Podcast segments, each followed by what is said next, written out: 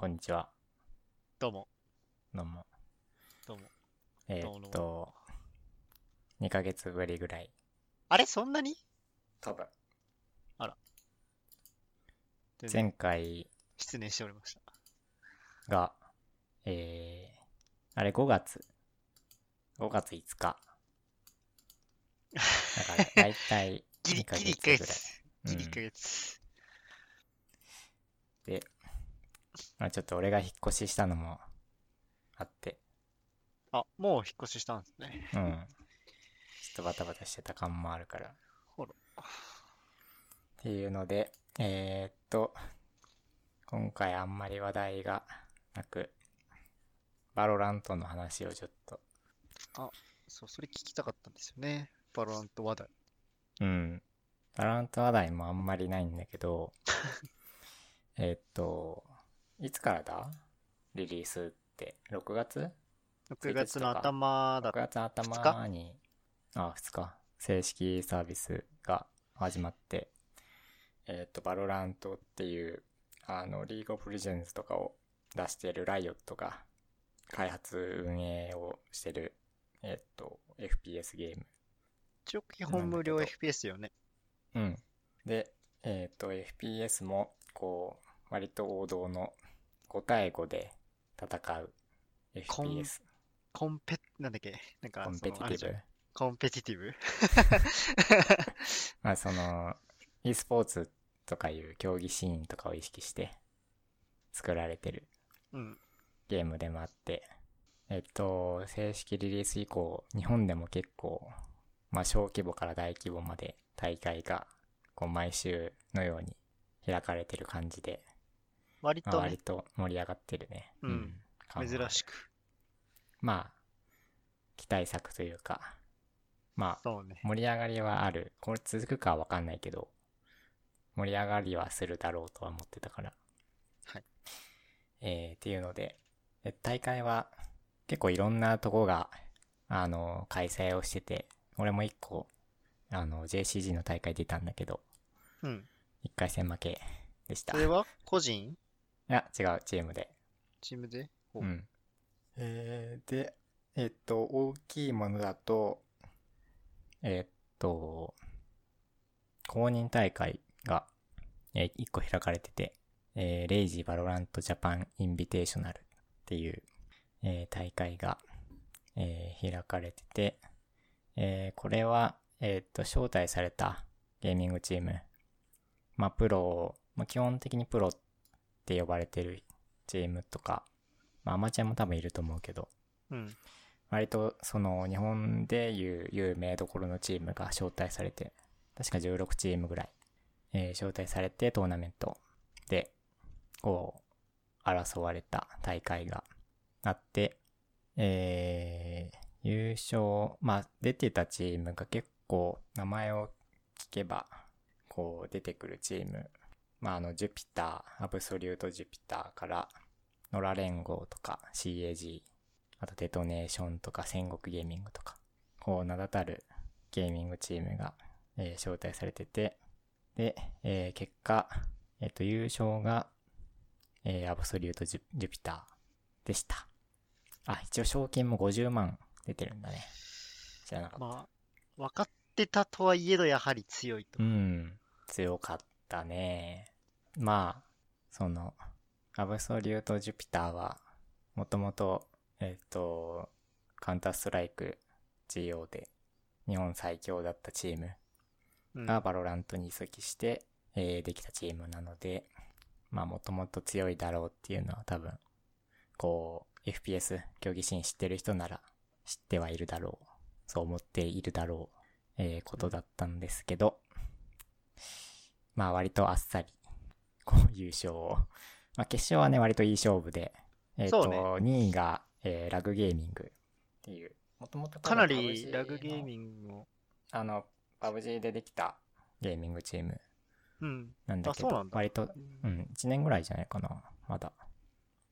割と結構最近というか、こう、勢いのあるチームだと思うんだけど、えーラグゲーミングも、すごくいいシーン、見せ場とかもあって、毎ラウンド、なかなか熱い試合が広がってたので、すごく見てて面白かった感があってよかったなと思います。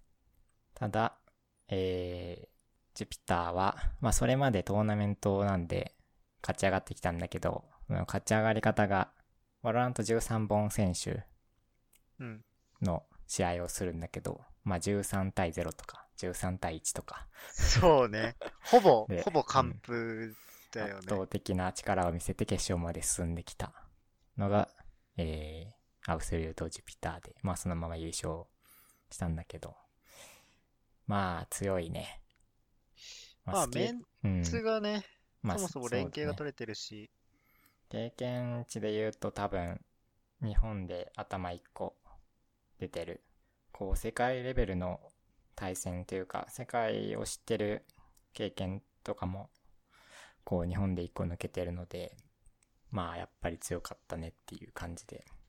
えっ研と、究量も違いそうだな。うんバロラントは、あの、こう単純に銃を撃つだけじゃなくって、こうキャラクターの、まあ、エージェントって呼ばれてるんだけど、エージェントのスキルとかをね、うまく使って、こう優位に試合を進めていくのが非常に大切で、まあそういうところも、まあ大体出てるチームはどこもうまいんだけど、でもラグゲーミングもそういうスキルの連携とかはすごい上手くって、こう見てて面白い試合で、こう楽しかった感があります。あとは、えー、大会印象残ったのが、3位がバケモンっていうチームなんだけど、うん。えー、ここが、まあ韓国人2人が、2人入ってて、えー、あと日本人っていう、えー、ゼファーっていう結構若めの、多分19歳とかかな。うん。若めの選手と、あと、リオンっていう、リオンは知ってる？知らない。アバの。FOE のリオン。ああー、はいはいはいはいはい、はい。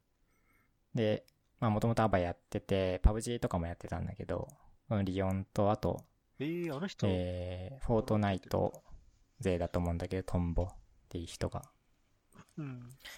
えー、メンバー、日本人のメンバーで、あと二人、えー、韓国人の、えー、チームで、もうエイムがバリバリに強い若い。チームで、うん。すべてエイムで こう、倒してきた感の試合とかを見ててあって、まあそこはね、ラグゲーミングが、こう倒したんだけど、バケモンは。なんでやっぱりこう、エイムだけじゃなくってスキルも、うん、こうやっぱり大切だなっていうのが、そのラグゲーミング対バケモン、まあ準決勝で、こう見てて思ったところがあります。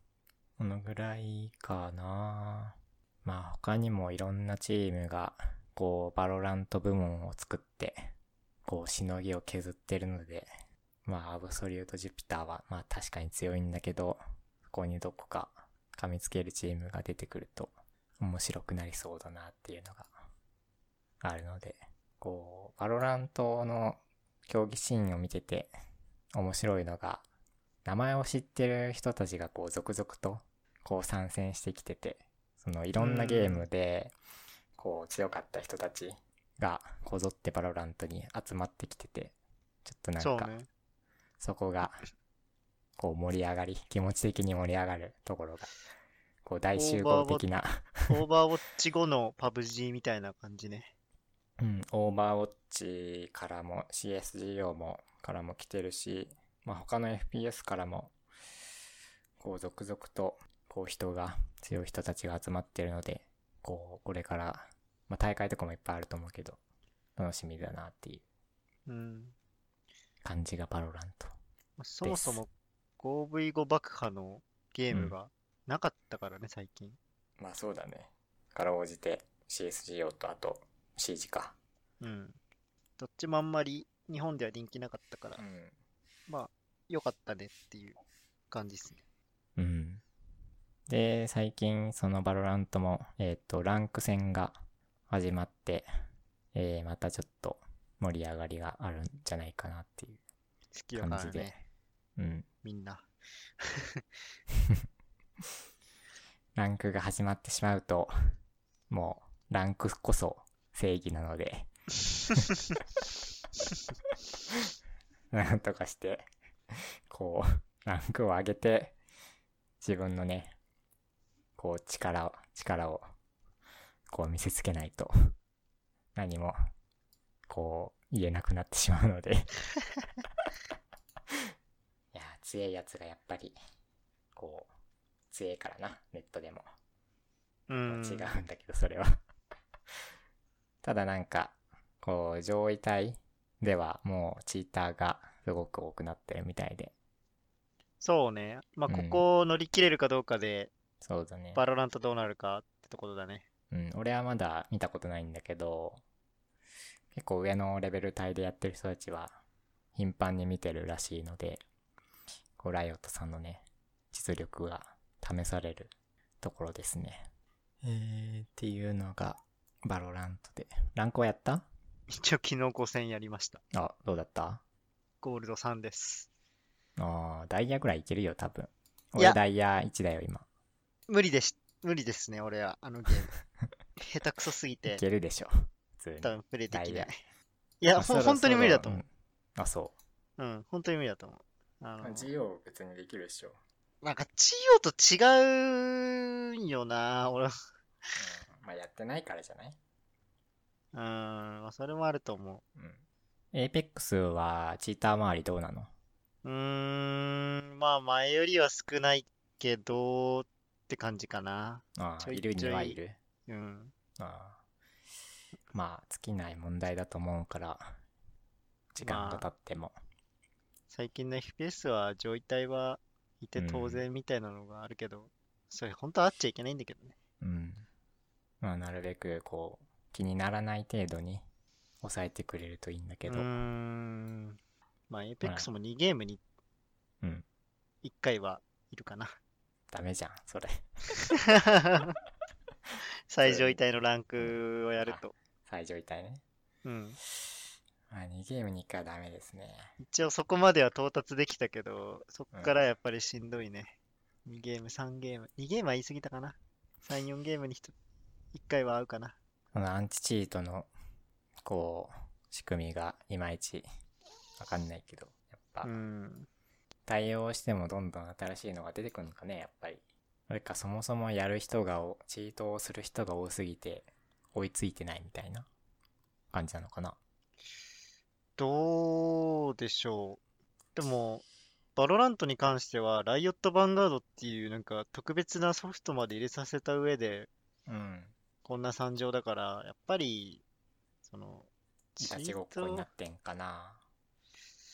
うーん。でチートがね、作られるのはしょうがないから、その後よね。だから一応、バロラントの試みとしてはさ、あの、チーターが検出されたら試合強制終了させられるじゃん。あーあれはまあ、いいと思う。うん。じゃないと、わからないし、うん。防ぎようがないからね。であの方法も一つだし、まあ、事前に入れないってのも大切だけど、そこはもう難しいと思うんだよな。確かライオットは、こう、ライオットが運営してるゲームすべてで、こう、チーターの管理を、確か一,、うん一括でやってて、他のゲームでチート使ってた場合、こう、バロラントもできないみたいな。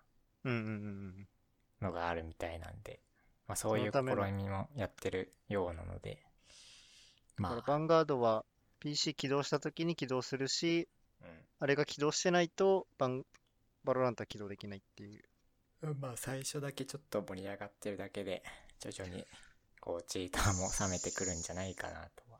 どうだろう？ランク実装されたから、うん。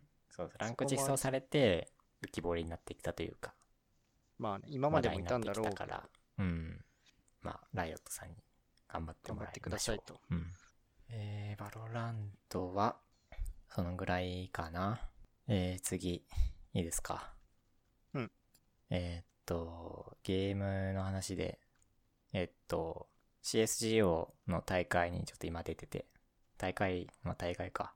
あの、宴って呼ばれる、こう大会の運営がはいあるんだけど、そこで、えー CSGO の大会が開かれていたので参加して、こうなんかシステム的にいいのが、あまあ、け期間が長いっていうのもあって、こうリーグで振り分けられて、そこの、こう全員、全チームと1試合やるんだけど、こう、対戦の予定日とかを自分たちで決めれるのね。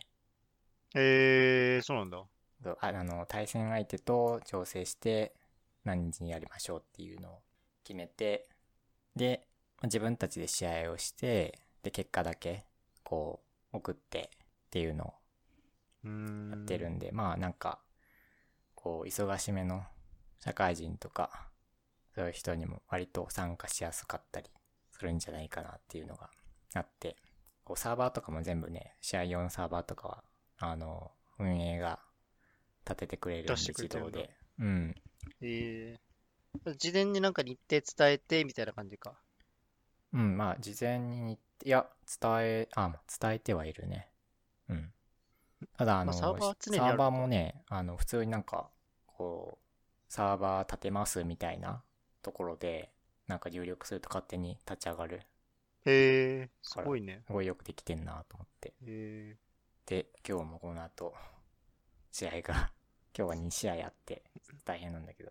こう、最近、バロラントしかやってないんで、もうあんまりやる気はないんですが、CSGO の。それはね、本当にわかんない。なんでバロラントをやってるんだろうっていつも思うよ。宴出てるから。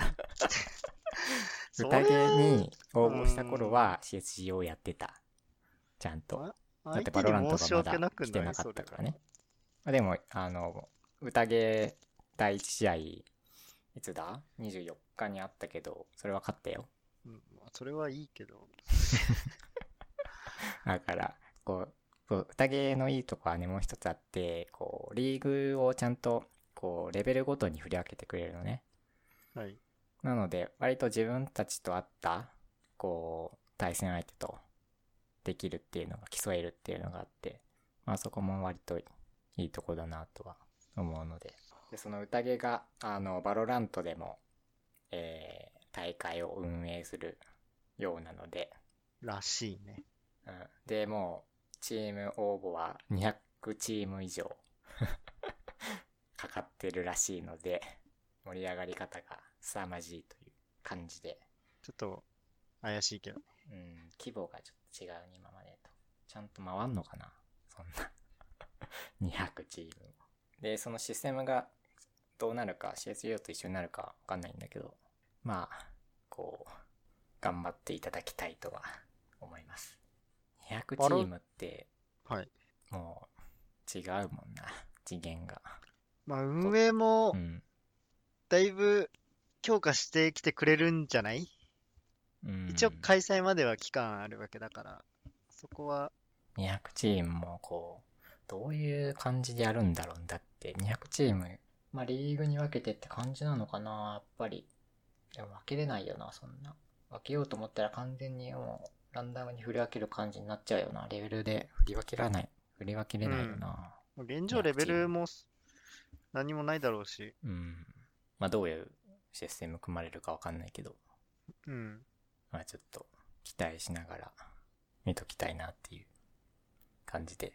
まあコットなんかはね、16チームいたらお多いなと思うぐらいだったんで、200はね。パブ G でも、えっ、と、100チームぐらいなんで、スクリーンとか。スクリーンもやってるのが、うん。ね、パブ G はまあ4人制なので、まあちょっと人数が少なくなるんだけど、まあ200で5人なんで、まあ1000人はいるという計算で、まあなんか、そう、多分宴以外にも結構いろんな大会がこう開かれると思うので、すでに盛り上がってはいるけど、このままどこまで盛り上がりを続けられるかが、バロラントくん、そう、失速しないでほしいっすうんね。期待ですね。ちなみに、はい。バロラントは研究は進んでますか？ゲームの？うん。いや、特にやってない。あんまりなんか、やってはいるけど、そんなモチベーションが上がんないから、面白いんじゃなかった。うん。俺はね、なんか、普通かな。まあ、流行ってるからやってる体な。みんなやってるし、友達もやってるし、やるかみたいなノリかな。まあ、なんか、せっかくだし、こう、上手くなりたいな、みたいな思ったけど。一応ランクでね、ダイヤぐらい行きたいなとは思ってて、思ったんだけど、はいはい。割とあっさりいっちゃったから、なんなんか、結構高めに設定されてるらしいじゃない？現状。あ、そうなの？まあ、うんじゃあ、時間が経てば、プラチナとかになるかな。多分。数回してたらってことじゃない？下がることないと思うけどね、そんな簡単に。うん。まあ、割とね、でも簡単に下がったり上がったりしてる。あれ？うん、そうなんだ。あ、そう。バロラントのランクがね、ちょっとなんか、なんだろう。割と、こう、試合の勝ち負けよりかは、こう、まあ、相手とのランク差とか、あとは、自分の、こう、KD うん。とかが結構重要。まあ、GO とでも一緒だよね、システム的には。あ、そうなんだ。ラウンド数とスコア。うん。だから、まあ、試合に負けても自分がちゃんとキル取ったり活躍してれば、そんなに、こうランクは下がんないし、勝ってても、うん、勝ってても、こう活躍できてなかったら、ランク下がりもす下がることはないけど下がることはない上がり幅がちっちゃかったりするんじゃない、うん。するんで、で、そう、バロラントがね、こう、エージェントの結構役割があって、こう、やっぱりキルが取りやすい、こう、エージェントとかがいるのね。こう、試合を動かしやすいエージェントもいるんだけど、アタッカー系だったり。うん、アタッカー系のキルが取りやすいエージェントうん。がやっぱりいて、まあ、そいつら使うとやっぱりキルが取れるから KD も上がって、こう活躍してるようには見える。ただ試合には負けるかもしんないけど、みたいな。うん。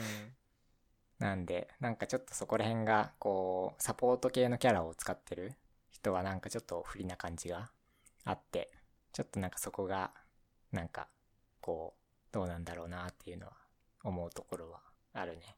そう、そのサポートのキャラはね、やっぱり、こう、必要なのね、チームに。うん。どうしても。結構重要な役割。まあ、木体いたり、あとは回復できたりとかいろいろあって、チームとしてやっぱりいてほしいキャラクターだったりするんで、誰かがやらないといけないんだけど、やっぱり自分の成績は伸びづらいっていうのがあって、まあ、5人でやるとなおさらよね。うん。野良ならまだしも。なので、こう、そこら辺もうちょっとうまくなればいいんだけど、まあなかなか難しいからな、そういうのも。なんで、そういうね、キャラを使ってくれる人にはね、あったかい目を向けながら、うん。こうやっていくといいかなと思います。えー、バロラントの話がそのぐらいかな。ほとんどやってないからね、俺は。うん。まあ、なんかね、まだね、エイム、エ エイムっていう エイムな感があるんだよな。そもそもエイムで負けているみたいな。スキルとか、まあそスキルとこかは、はあるけど、うん、もう頑張るしかないね。うん。まあ一応、最低限のボット打ちとかはやりつつ、うん。毎日やってるんだけど、まあなかなか強いやつはやっぱり強いから、うん、そこをね、スキルでどうのこ、どうにかするっていうのがまだ難しい感じがして、やっぱりエイムでね、こう、一発ヘッドショットを決めて倒すのが一番気持ちいいので、バンダル使ってるんでしょ？うん、そこをね、目指していきたい。なるほどね。バンダル派とファントム派の話は一応あるけど、ここではしないようにしたまあし方がいいんじゃてもいいよないですかね。。いや、あの、バロラントっていうゲーム、二つ強い武器があって、まあ基本的にお金があるときはそれを買うんだけど、どっちかを買うんだけど、まあバンダルとファントムっていうのがあって、一応その、界隈、バロラント界隈の評価的には、まあファントムの方が、まあ使いやすくて強い。みたいな評価があるんだけど、で、バンダルはまあ、こう、どっちかって選ぶんなら好きな方使えばいいけど、みたいな感じなんだけど、二つの、こう、比較って。うん。バンダルの方が、こう、一発の、こう、重みがあるので、こう、うまく使えれば、まあ、光る武器。まあ、FPS によくある、うん。頭当てさえ頭一発で倒せる武器と、安定する武器。うん。連射が速くて安定する武器。があって、えーっと、俺は、こう、ファントムを押してるのは、バン、バンダル派の陰謀だと思っているので、なるほどね。本当はバンダルの方がやっぱり使いこなせば強いから、バンダルを使うべきである。だけど、あえてファントムを強いと言っておくことによって、周りにファントムを使わせて、自分だけやっぱり強い武器であるバンダルを使うという説を、こう僕は出していて、なので、バンダルを使っています。なるほど。まあ、ジュピターのコーチとかがね、ジュニアさんって言うんだけど、はい、はい。あの、ジュニアさんが、こう、もうなんかこう、データを取ってみても、ファントムがやっぱり安定するよって、統計学的にはね。うん。言ってるんだけど、ジュピターのメンツは、えっ、と、一応大会だと、バンダルさんのファントムに、うん なのでまうん。あ、あの人クラスのレベルになると、まあそうだね。あうん。頭、そうなんだよね。レベルになるとやっぱりバンダルも生きるから、まあだったらもうそこを目指すべきだとは思うので、うん。うん。バンダルを使えばいいじゃんと僕は思います。まあ別にはい、ファントムでそもいいと思うけどこは自由なんだよね。うん。えー、っていうのが、えー、バロラントの話でした。次、えー、宴に出る話もして、えー、実況者の話をちょっとしようかなと思って、えー、なんでかっていうと、えっ、と、CSG をやってた時期に、まあ、1ヶ月前とか2ヶ月前とか、うんのぐらいに、まあ CSGO の大会の実況をしてる人がいて、えっ、と、バイオレットって言うんだけど、バイオレットさんって言うんだけど、えっ、と、もともとあの、俺とかは CoD の実況とかをやってて、やってくれてて、バイオレットさんがあ大会、で。そうなんだ。へえ。そう、 CoD の、 CoD4とかの大会でずっと実況やってくれてて、なんでか、あの、実況も聞いたことあるし、名前も知ってるのだったんで、こう、馴染みがあって、あなんか CSGO の大会実況してるみたいなうん。感じでこう見見てたりしたんだけど、大会の実況が、えっ、と、まあ海外の大会の実況とかしてて、もう完全に個人の趣味みたいな感じで、そうだね。そう実況の配信をしてて、海外の大会のこうリプレイとかを見ながら、もう実況ただ、本当に普通に実況してるだけ、大会の。なんで、で、それがなかなか面白いなと思って、こう見てて、バイオレットさんの実況、いいところが、こう割とそのゲームについてちゃんと勉強してるというか、こうセオリーとかも分かってるし、こうどういう攻撃をしてるか、どういう守備をしてるかとか、そういうのも理解して実況してるんで、でそういうことをどんどん説明してくれるから、こう、その CSGO をちゃんと始めた時期的には、こういろんな知識も、こうそこで勉強になったりして、こうなかなか面白いなと思いながら、えー見てたりして、で、実況のスタイルも、こうちょっとプレイヤーをいじったりもしつつ、うん。うんそういうなんか面白おかしくやるところもあったりするんで、普通に見やすい、見やすくて面白い、かなり見やすいうんね。実況だなっ。実況も結構歴が長いんで、バイオレットさんは。うん。うん。ここもなんか割と、まあ聞きやすいというか、ちゃん、その、まあ詰まる感じなく実況してる感じがあるんで、まあすげえ面白いなと思って見てて、で、実況、そ、そんななんかさ、個人でさ、勝手にさ、その、実況を配信してる人なんてさ、いないじゃんね、多分。あんまり。ああんまりね。はい。あんまりそうそうそう。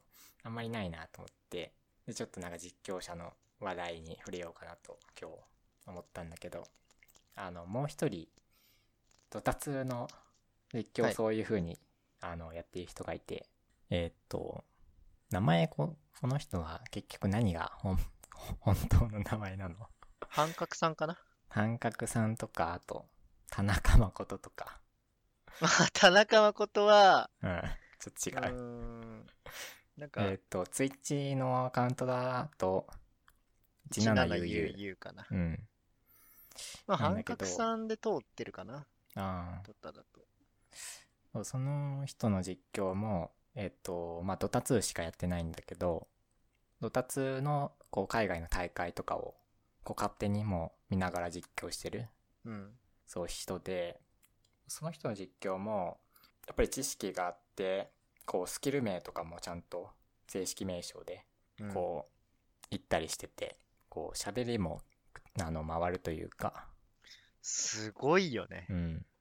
モバの実況って、すごい、こう、5人のキャラ対5人のキャラなんで、計10人、うん。別々のことを。10人がそう、別々のスキルを一斉に集団戦とかで使ったりするから、すごい実況が大変なイメージがあるんだけど、そういうのをスッとやってるから、ああ、それもすごいなと思って見てたりしたんだけど、音立つやってる時とかに。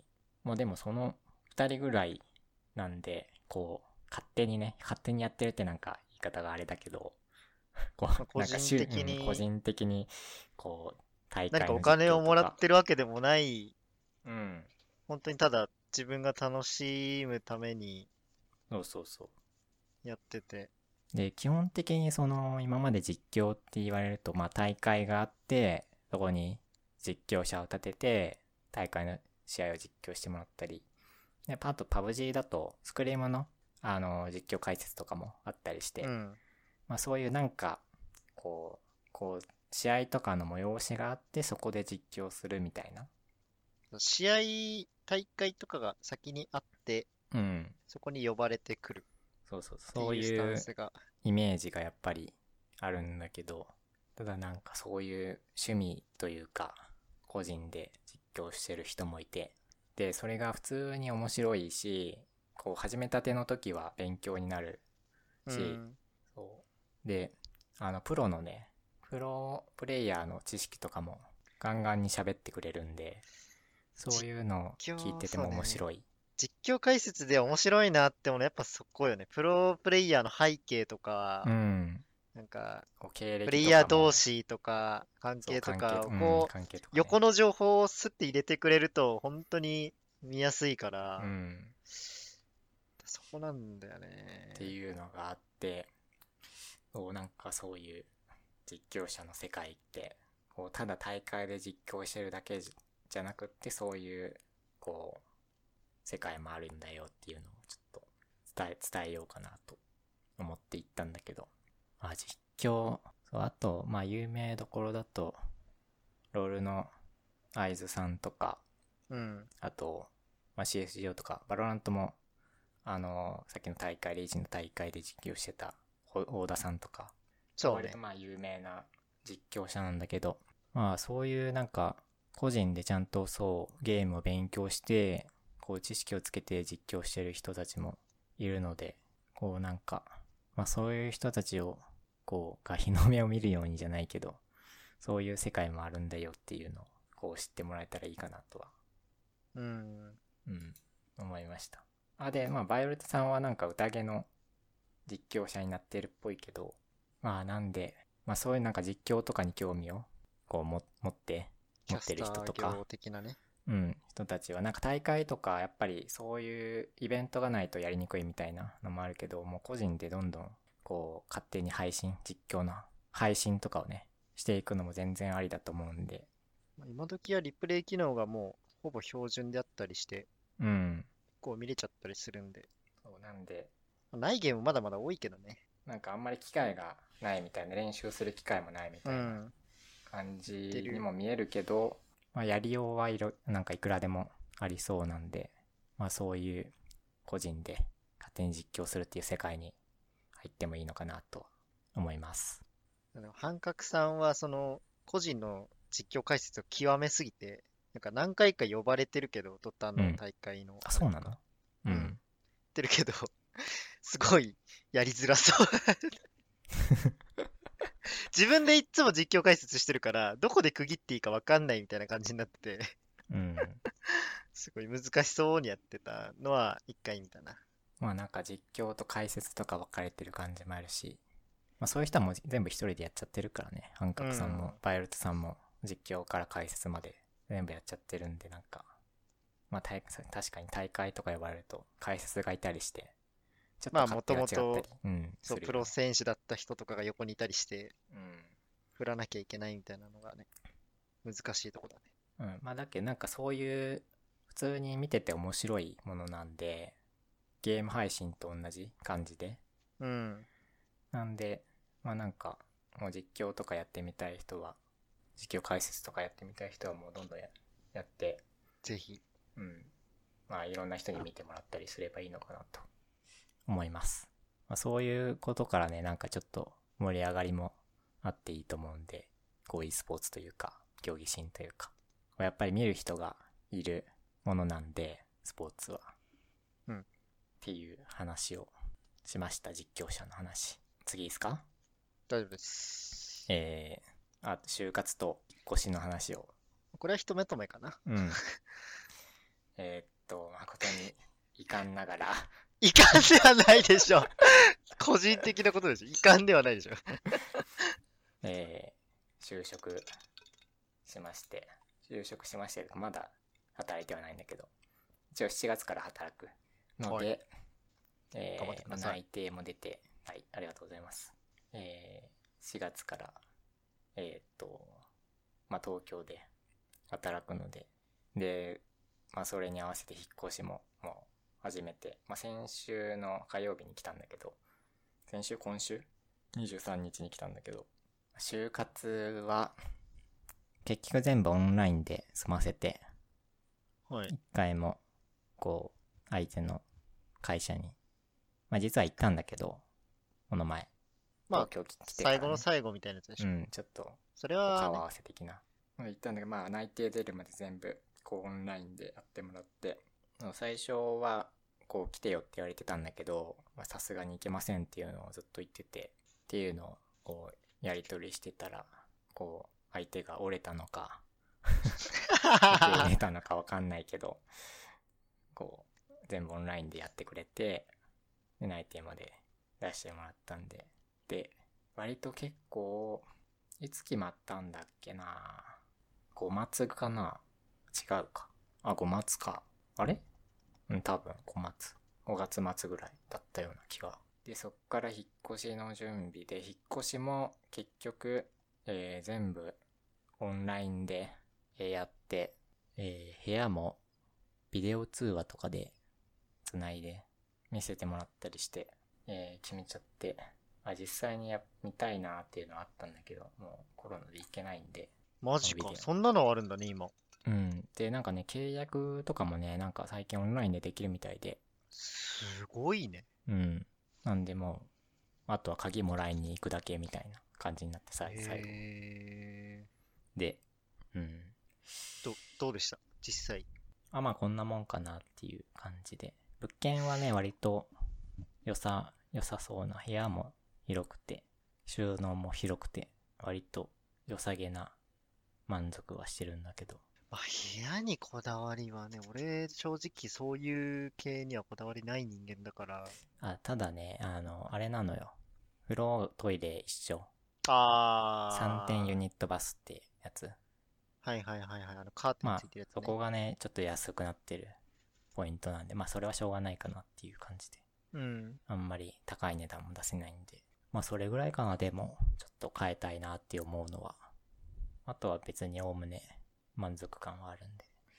で、そう。その、物件を決めるときに、こう結構いろいろ、こう探し方とかを調べて、で、行き着いたのが、えっ、と、物件を選ぶのは不動産屋ですと。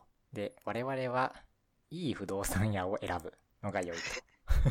なるほど。はい。っていうのにわ行き着いからんでもないて、はいうん。やっぱり、こう、部屋探しは、不動産屋が一番うまい。やるのは俺たちじゃなくって、不動産屋がなるほどね。なるほどね。直接部屋を探すんじゃなくて、いい不動産屋を探せと。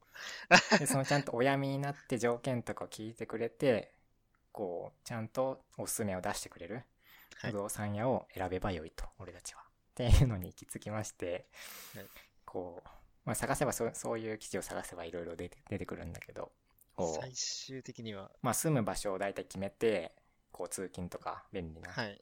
ころ決めて、まあ、で、そこにある不動産屋、大体何個ぐらい送ったかな ?10 個は送ってないけど、5個以上送ったんだけど、こうメールで、こういう物件をちょっと探してくださいっていうのを送って、で、一番こう返信がまともだったところにしたのね。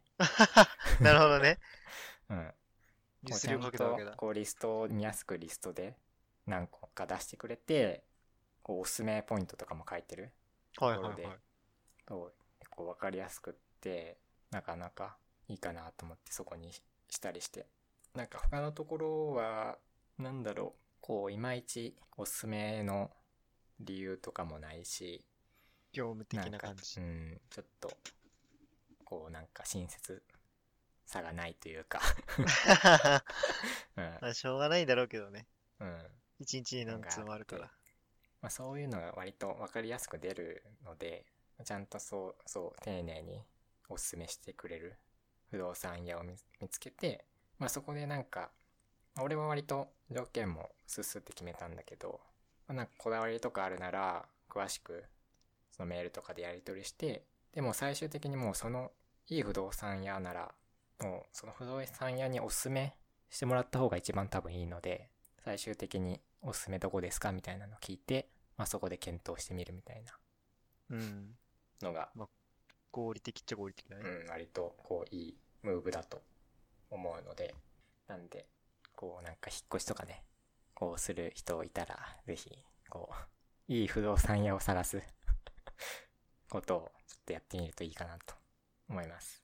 交渉とかもね、なんかあるけど、一応ちょっと交渉して、いくらか負けてもらったんだけど、まあ全部、なんだもう決まっててさ、うんこう。これは削れるっていうのが分かってて、こう言えば多分削れるんだけど、ただ、あんまり全部削りすぎると、あんまり向こうもいい顔しないなとは思ったので、こうお互いにね、まあ、こうウィンウィンな関係を、なる、うん。築けるようにまあ大体は大事よね。まあ大体こう様子を見ながら、このぐらいでどうすかみたいな感じで、こうやったりして、まあそういう、まあ、不動産屋はね、こう住んでる間は、こう何かと、こうなんかあったりするので、まああんまりないけどこうなんかトラブった時とかに対応してくれるのが、まあ大家さんだったり不動産屋だったり、なんで、うん。まあなるべくね良好な関係を築いて入れるといいので、あんまり強く出すぎないようにしたりして、やるのがいいかなと思います。いいと思いますう。ん。お引っ越しも、だいたい、そんなに荷物も持ってきてないから、割と、こう、軽く済んで、大変だったのは、まあ初日はね、電気がなくって、リビングの、リビングというか、部屋の、電気がない。うん、廊下とかはあったんだけど、こう部屋の電気がなくって、それをちょっとギリギリで買いに行って、危うく 真っ暗な部屋で一日過ごすところで。まあ大体物とかも、もうある程度最低限大体揃ったので、こうようやく一息ついた感じで今録音してるんだけど、もうなんかすごい、こう次から次へといるものが出てくるというかさ、暮らすって物入りなのよ、やっぱり。そうかな。うん。そうじゃない？だって、今週、何回行った？ニトリ。4回ぐらい行ってるよ、もう。先週来て。近くにあるからじゃないそう、近くにあるんだけど。それがすげえ便利でよかったなと思って。そんな近くはない。歩いて10分ぐらいにあって。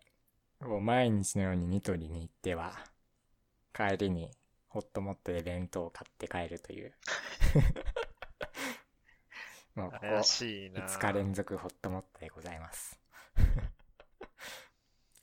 自炊のね、準備とかもね、まだできてなくって、米も炊けないし、こうなんか、料理も、こう、いまいちこう準備ができてない状態だから、今のところ買い食いで繋いでるんだけど、そういうものとかいろいろ洗濯とか掃除とか、あとは棚とかも全然用意しなかったから、そういうもの買ったりして、で、やっと揃ってきたかなっていう感じで、最初は冷蔵庫も洗濯機もなかったから、こう洗濯物を貯めたりしてたけど、冷蔵庫も洗濯機も来て、ようやく一人暮らしっていう感じがあるので、っていうのが引っ越しの。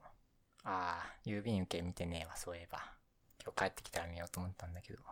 お客さん引っ越さないの？どうでしょう。怪しいね。まあ不満がないならいいと思うけど。現状ないけど、転職する時には変えざるを得ないかな。ああ。別に変えなくてもいいんじゃないうーん。まあ変えないのが一番正直、俺めんどくさがりだから変えたくはないんだけど、のうん。1時間も2時間もかかるようであれば変えるしかないかな。俺もな、本社だったらうん。30分ぐらいなんだけど、現場、現場、そう違う現場だと変わるから、一応ね、こう自社で開発するっていうので応募したんだけど、普通に他の現場に行きそうな感じが漂ってるので、まあそんなもんでしうん、ょ。まあそんなもんかなとは思うけど。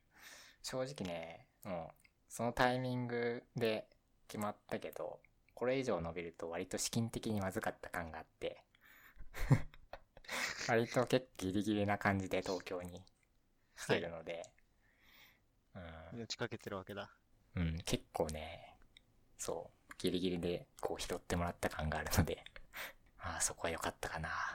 就活はね、どのぐらい送っただろうな。結構送って、半分以上はね、書類で落ちたかな。えー、一応中東だもんね。うん。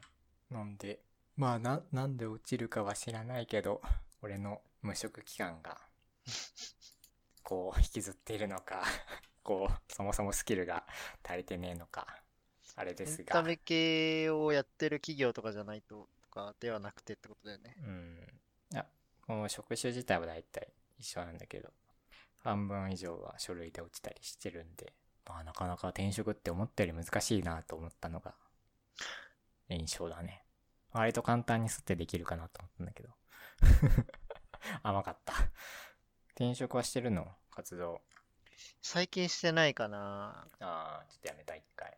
去年は2社ぐらい面接は行ったけど、うん。なんか同じような、その SES、人材派遣の会社で、あんまりやることも変わんないし、ああ、だったらいいか変わるでしょなって。まあ変わるには変わるけど、うんそう。まやっぱどうしてもね、興味がないことに全く意欲を示さない人間だから、あ、あ、そう。もうちょっとでもね、そういう関連のことをしたいなーってずっと思ってんだけど、したいなって思ってるだけなんだよね。典型的なうん。転職できない経営社会人なんで。やんねえから、したいと思うだけで。あもうやってねえんだよな、最近。だから最近、そのコロナの影響で、うん。交通費をもちろん申請してないから、うんもらってないんだけど、その影響でね、手取りが20を割ってるから、ああ、ちょっと由々しき事態かなと。大変ですね。だったら高卒で働いた方が良かったわってちょっと思ったんで、いや、大学は出といていいでしょう。とは思うけど。から、ちょっとそこはまあ、まあ最近今またちょっとちょろちょろは探し、ただ現場に入ってまだ3ヶ月ぐらいだから今のところ。はあ、まあ1年目目処ぐらいでや、ちょうど辞めれたらいいなぐらいで探してはいるけど。今何年目 ?3? 3、ああ、3年目か。3年目。ああ、自社開発はないから。あと1年したら、俺が辞めた時期なんで。その時俺もに一年やればいいんじゃない一年打ち込む ?3 年やればいいんじゃない？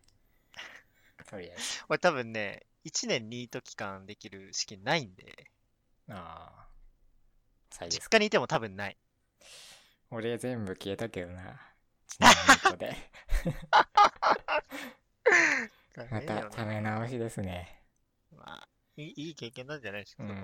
若いうちしかできないし、だって。40とかになってからさ、そんな1できない年、ね絶対無理だと思うから、もう収入がないのはね、なかなか、うん、すごい、すげえだって、だって収入あるって素晴らしいと思うもん。